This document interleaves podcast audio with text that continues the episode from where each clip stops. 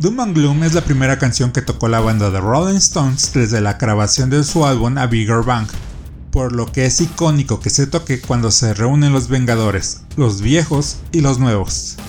Como he dicho antes, esta película es un gran cierre para estos 11 años. Es simplemente una carta de amor hacia todas sus películas y para todos aquellos que las hemos visto. Así que hay dos escenas que me gustan mucho, pero que a la vez son ridículas. Y es que al más puro estilo de los cómics son unos pin-ups que solo están ahí para lucirse.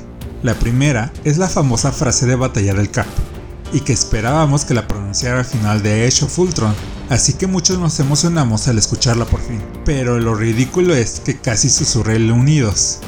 Ya sé que estaba cansado, pero creo que hubiera estado mejor que lo gritara.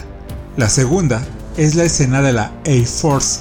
Como dije, es totalmente un pin-up, los cuales abundan mucho en los cómics, así que para los que los hemos leído, no nos extraña, pero si lo pensamos bien, la Capitana Marvel no necesitaba que le abrieran paso.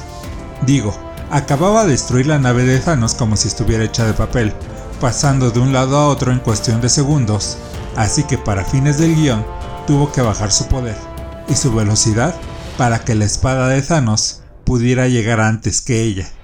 Y hablando de guion, ¿por qué los dos humanos, sin ninguna habilidad más que la que adquieren por su entrenamiento, van al planeta desconocido en medio de la galaxia. Eso no tiene ni un sentido, más que el hecho de la batalla para ver quién se sacrifica. Pero lo peor del guion es que el verdadero salvador de la galaxia, ya que inicia una serie de eventos que van cayendo como fichas de dominó para que Thanos sea vencido por una segunda ocasión, fue ocasionado por una rata.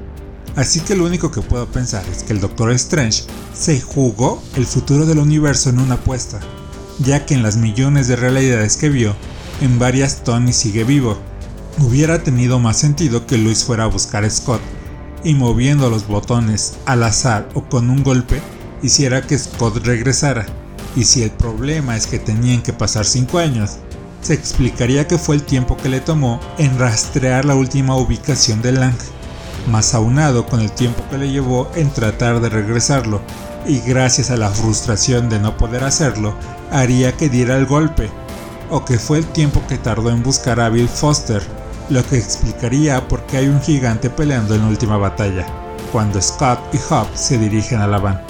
Para terminar esta sección solo me queda por preguntar, ¿cómo llevó el Cap las gemas correspondientes a Asgard, Morag y Boromir?